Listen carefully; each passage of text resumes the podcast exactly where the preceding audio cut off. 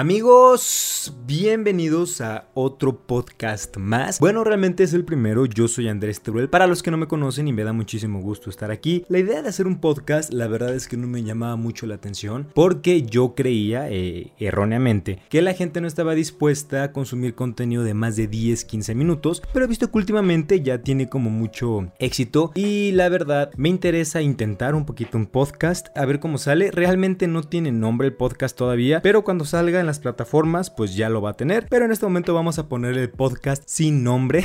Digo, sí, hay como 25 podcasts de este estilo. Y me dirán, eh, querido Andrés Teruel, ¿de qué vamos a hablar el día de hoy? Bueno, eh, quiero explicarles, obviamente esta es la introducción al podcast. Obviamente no va a ser en todos. Tenía muchas ideas para hacer este formato. Desde política, eh, lucha libre, temas sociales y cosas por el estilo. Pero la verdad es que, bueno, para los que me conocen, yo tenía un canal que se llamaba Terrell's Life. En el mismo yo hablaba acerca de películas, daba mi opinión y la hacía de una manera como que cómica chistosa. Y la verdad me siento muy cómodo hablando de películas, pero la verdad es que también me gusta jugar videojuegos, leer y pues todo el tipo de entretenimiento que existe. Entonces la idea es que en este podcast yo pueda hablar acerca de las diferentes obras de entretenimiento que existen, pero más enfocadas en películas, videojuegos, series y alguno que otro libro. Voy a tratar de que no sea tan amplio el podcast porque no quiero aburrirlos. La idea evidentemente es que en el futuro haya personas, haya invitados acá y si la situación lo amerita, pues sí el podcast será más largo, pero mi idea es hacerlo de unos 10, 15, 20 minutos. Pero a ver, a ver qué tal, ¿no? Porque del dicho al hecho hay mucho trecho, creo que se llama. Si no, ups, qué pena. Pero bueno, ya nada, vamos a empezar y el primer episodio va a ser acerca de una serie de Amazon Prime que, bueno, yo la conocí gracias a un TikTok. Ya ven que hoy todos nos informamos por TikTok. porque decían que era una serie pues bastante llamativa y bastante, pues ya sabe, ¿no? Como que escandalosa y pues muy, muy, muy difícil de ver. Y me llamó mucho la atención y dije, bueno, vamos a verla. La serie se llama Ellos o Them, les repito, está en Amazon Prime. Creo que es una serie bastante interesante, pero que peca de algunos errores que, bueno, ya los hablaremos en este video. Un poquito de la premisa, una familia de afroamericanos orunda de Carolina del Norte en los 1950 se muda a Compton, un vecindario blanco extremadamente racista en Los Ángeles y durante 10 días viven los estragos del rechazo, maltrato y supremacía blanca. Y bueno, esa es técnicamente la, premisa. Es un evento real, no, no tal vez lo que le pasó a estas personas, o bueno, no encontré información de eso, pero este evento se llamó la Gran Migración, que fue justo cuando en 1950-1960 muchas familias afroamericanas salían de los lugares del sur para dirigirse a ciudades habitadas únicamente por gente blanca obviamente en busca de mejores oportunidades. Pero pues cambiar la mentalidad de personas que han sido racistas toda la vida pues no es obviamente tan sencillo y es lo que se ve en la serie. La duración es de 10 capítulos, es un día por capítulo, aunque realmente no es como muy cierto porque hay capítulos donde hay dos días, hay días que son varios capítulos, etcétera. Pero en general es un día por capítulo. Ah, también una cosa importante que se me olvidó decir. Voy a hablar con spoilers. Porque como lo saben en los videos trataba de hacer una sección sin spoilers y otra con spoilers. Pero creo que realmente para analizar bien una película o una serie o un videojuego, pues tienes que hablar con spoilers para contar el contexto completo. Así que si no la han visto, pues bueno, van a ver spoilers. La serie nos cuenta la historia de la familia Emory que está conformada por Loki la mamá, Henry el papá, Ruby y Gracie, dos pequeñas niñas, pues de un suceso que no se explica hasta episodios eh, finales, se ven como de alguna u otra manera obligados a huir a Compton y Henry consigue un buen trabajo como ingeniero en, Los Ángeles. Entonces obviamente al llegar pues es una casa que además no se había vendido. Entonces pues los habitantes de, ese pequeño vecindario, obviamente todos blancos, están muy emocionados de ver llegar a un nuevo vecino. Ya saben, ¿no? Las típicas preguntas de siempre de ¿cuántos niños tendrá? ¿Querrá jugar con nosotros? ¿Vendrá a las reuniones? Etcétera. Y vaya sorpresa fue cuando llegan y pues es gente afroamericana porque obviamente pues estaban muy limitados de mente en ese entonces y creían que bueno los afroamericanos pues no deberían de estar en un lugar que según ellos era únicamente para gente blanca. Obviamente estas personas no que no estaban de acuerdo y no querían que estuvieran allí, entonces empiezan a ser groseros, les empiezan a aventar cosas y les empiezan a hacer bastantes eventos como traumáticos. Por ejemplo, creo que en el segundo o tercer episodio empiezan a colgar muñecas de color, pintan la palabra negro en, el césped con fuego, matan al perro. La verdad es que sí les hacen pasar un infierno, pero obviamente eh, estas personas, los Emory, pues no, no, ceden tan fácil, ¿no? Porque ellos son de la idea completamente correcta de, oye, pues yo estoy pagando a casa y yo voy a vivir aquí. Entonces ellos resisten completamente, pero las cosas se van volviendo un poquito más locas y este es probablemente eh, el punto de quiebre que a mí no me gustó de la serie porque el director involucra en un aspecto paranormal. Cada uno de los integrantes de la familia empieza a ver un tipo que bueno, dicen que es el mismo demonio, aunque yo creo que eran diferentes demonios, pero ven a un demonio de acuerdo a sus mayores miedos. Henry ve a un señor aún creo que también era, era un esclavo que está vestido de negro, tiene, tiene un sombrero, es como un tipo bailarín. Y la verdad es que el maquillaje sí está muy terrorífico porque además tiene los ojos rojos, entonces eso está como como súper, súper, súper, súper de miedo. Este cuate pues técnicamente lo único que hace es decirle como ellos son malos, los blancos te odian, castiga a los blancos, etc. Ese es como el demonio que tiene este, este señor. El demonio de la niña chiquita, de la hija Ruby, es una maestra, es una maestra alta que obviamente solamente ella la puede ver, pero genera un poquito de trauma en ella. Digo, obviamente la niña tiene como 8 años y estar viendo al demonio pues no está, no está muy, muy buena onda. Curiosamente, el de la hija grande es una niña blanca, una estudiante como ella, que se porta bastante bien. Y esa está como interesante porque ya hasta los episodios finales ella no es mala. O sea, como que no la asusta, no nada, sino que trata como de animarla, entra al equipo de porristas, eh, quiérete, la fregada. Entonces creo que esa parte está como interesante. Pero sin duda alguna, como que el demonio principal y en quien se enfoca la serie es en el demonio que persigue a la mamá. Este es un señor, eh, un sacerdote, un pastor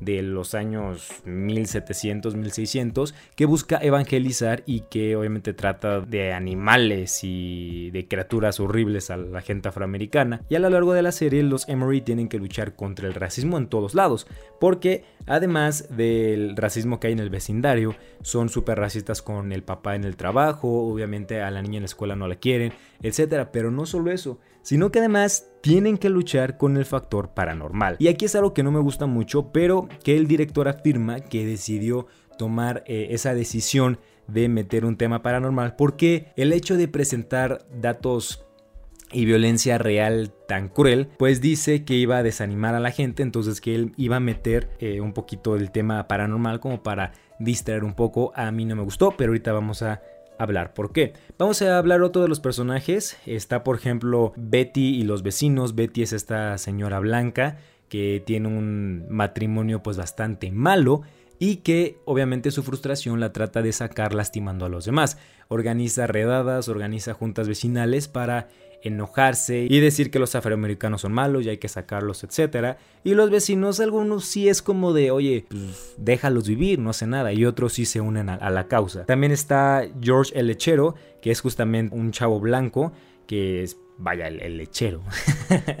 y que tiene ahí un tipo coqueteo con Betty. También está el jefe de Emory, que también racista. En general, todos son racistas. Es técnicamente pues mucho maltrato hacia los Emory. Realmente nadie los apoya, todo el mundo los odia. Y las pocas personas que los apoyan, pues realmente salen muy poquito. No me quiero ir como capítulo por capítulo porque el podcast va a durar 38 minutos y no estoy buscando eso. Así que vámonos con lo bueno.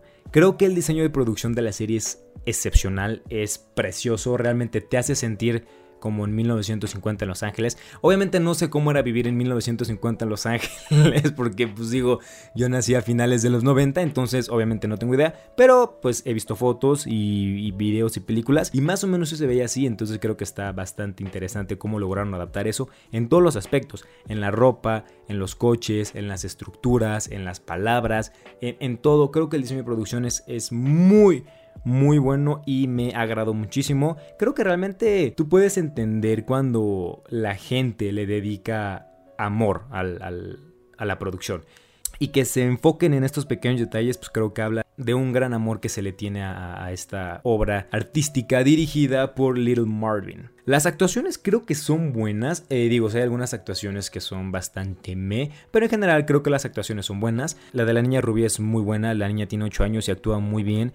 Puedes ver el miedo en sus ojos, la mamá actúa desgarradora completamente, además el personaje está como muy bien escrito de su parte. El papá actúa bien, pero el personaje no está para destacar como pues dotes actorales muy importantes. Pero a mí personalmente hay dos personajes que me gusta mucho la actuación porque si dices, ah, hijos de la chingada, que es Betty, siempre tiene una sonrisa la desgraciada, así como muy, muy mala, hija, hija de su madre. Y la verdad digo, actúa bastante, bastante bien eh, si llegas a, sentir odio hacia ella. Y también el jefe, que se me olvidó el nombre, el jefe es, cínico, es grosero, es, es gandalla, no pela a Henry. Entonces creo que también está, está muy bien, muy bien eh, actuada. Eh, el pastor también es muy bueno. Creo que puede sentir un poquito el miedo en sus ojos y eso también está bastante, bastante bien. Y en general son, son buenas las actuaciones. Me, gustaron mucho. Otra cosa buena son los efectos especiales. Creo que para hacer una serie pues no tan llamativa, digamos, no que se le metió tanta publicidad, todo está bien hecha. Obviamente no vas a ver efectos especiales como en Avengers o sí, pero cuando se requieren creo que son, que son bastante buenos. El demonio de Henry también es bastante llamativo, me gustó muchísimo.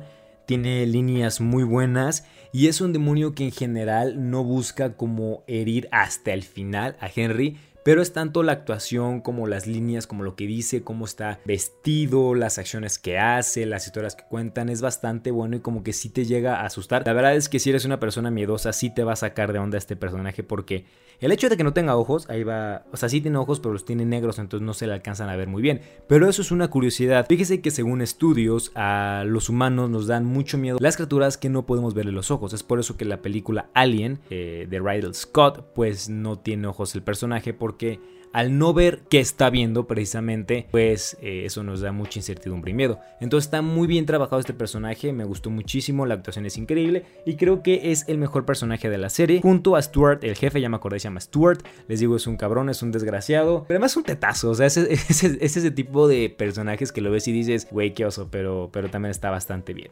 Ahora vámonos con lo malo. Aquí sí son varias cosas y me voy a explayar un poquito más.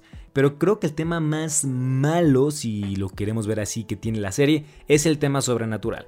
Creo que realmente no está muy bien ejemplificado el porqué del terror. Creo que realmente el tema del terror es solamente para poder vender mejor la serie. Porque se mezclan dos ideas y al fin y al cabo no logras entender qué quiere decir el director con el tema del terror. Entiendo que quiera suavizar un poquito el resultado de la producción. No se entiende muy bien. En el último capítulo nos cuentan la historia del pastor del demonio este, que en pocas palabras igual acepta a unas personas de color, pero hace mucho tiempo atrás, tal vez en los 1500, 1600. Y luego, según él, por un mandato de Dios, eh, tiene que asesinar a esta gente y castigarlas y no sé qué. Y al final se quema la iglesia. Y resulta que, ah, porque adopta un niño y ese niño es el diablo. Y hacen trato con él de hacer sentir mal a los afroamericanos. Casa de los, de los Emory se prende. Según estuve leyendo en entrevistas y lo que buscaba el director era técnicamente ejemplificar el racismo que no solo se se vivía en 1950, sino que se vive aún en día. Creo que se logra bastante bien. Sientes una impotencia enorme al racismo tan descarado y tan marcado que tienen los vecinos hacia Emory. Creo que esa parte está muy bien.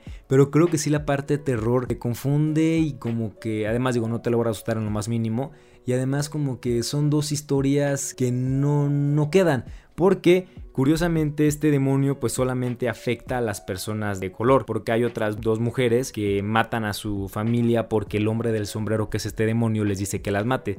Entonces realmente pues no, no sé, no, no se entiende, creo que la parte del terror está muy mal lograda, pero bueno pues ahí está y si les gusta el terror probablemente les pueda agradar esa parte. Otra cosa que no me gustó es el, es el nulo desarrollo de personajes.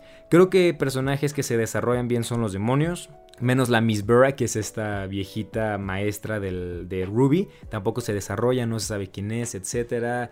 Y bueno, pero en general, eh, tanto los demonios como la familia Emory creo que está bien desarrollada, y digo, faltaba menos, son los protagonistas.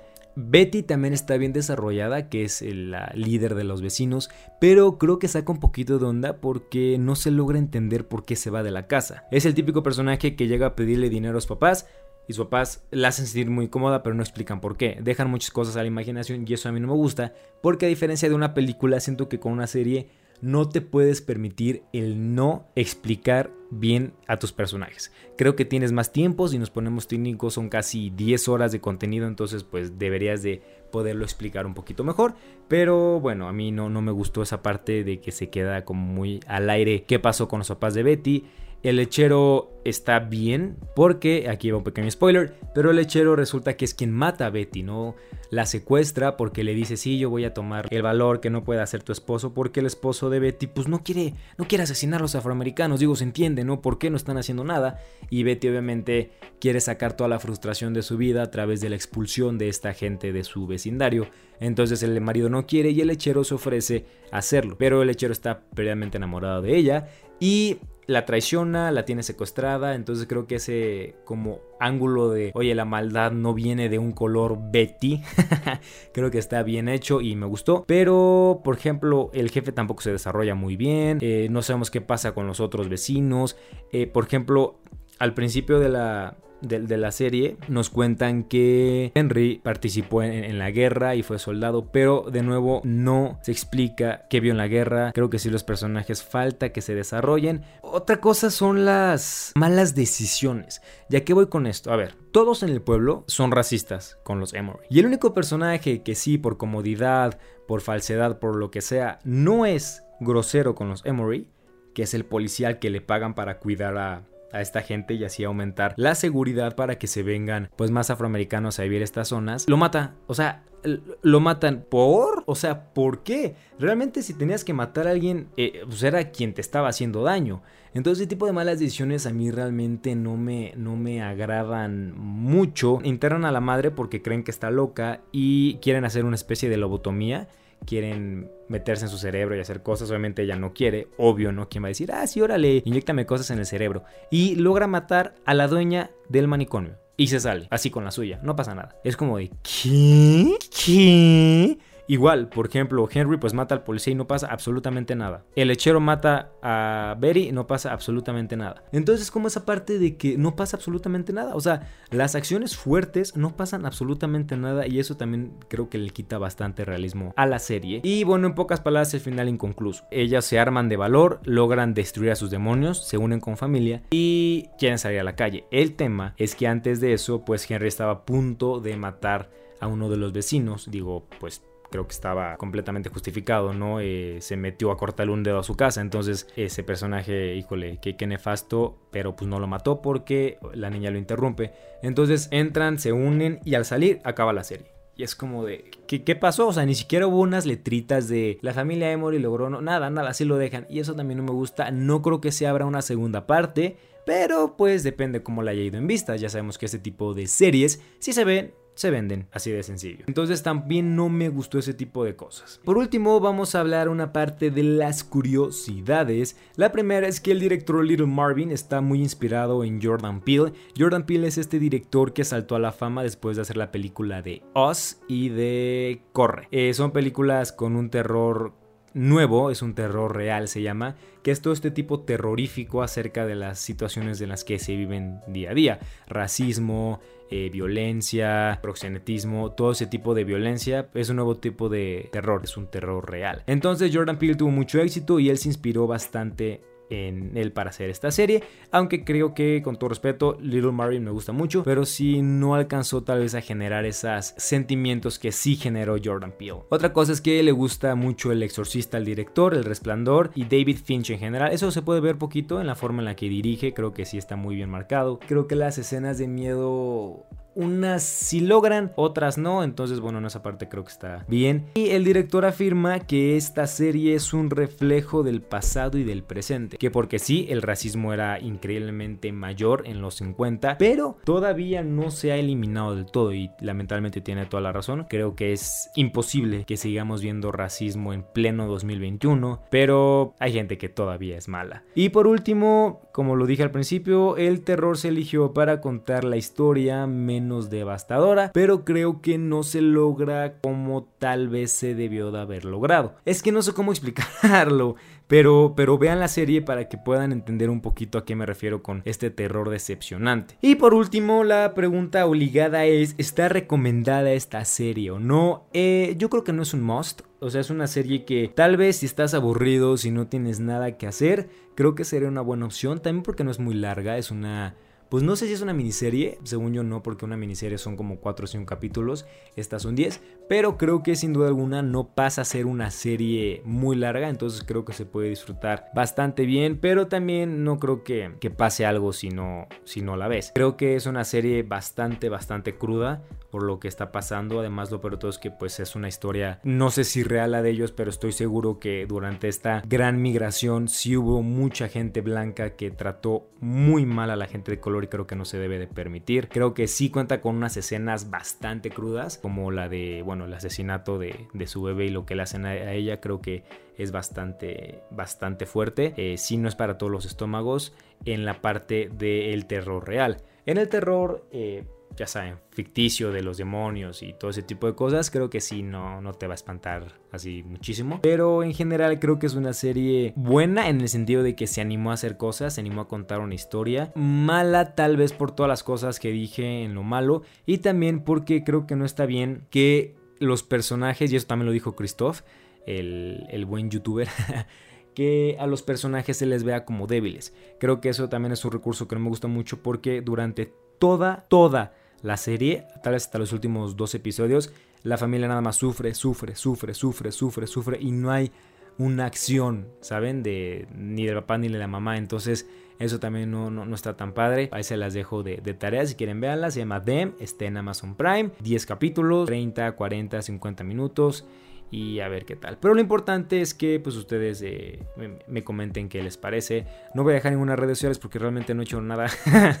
no sé si las voy a poner en mis anteriores redes sociales, no sé si va a abrir nuevas, no sé, pero bueno, nos esperamos pronto para otro podcast más. Muchísimas gracias, yo soy Andrés Teruel. Bye.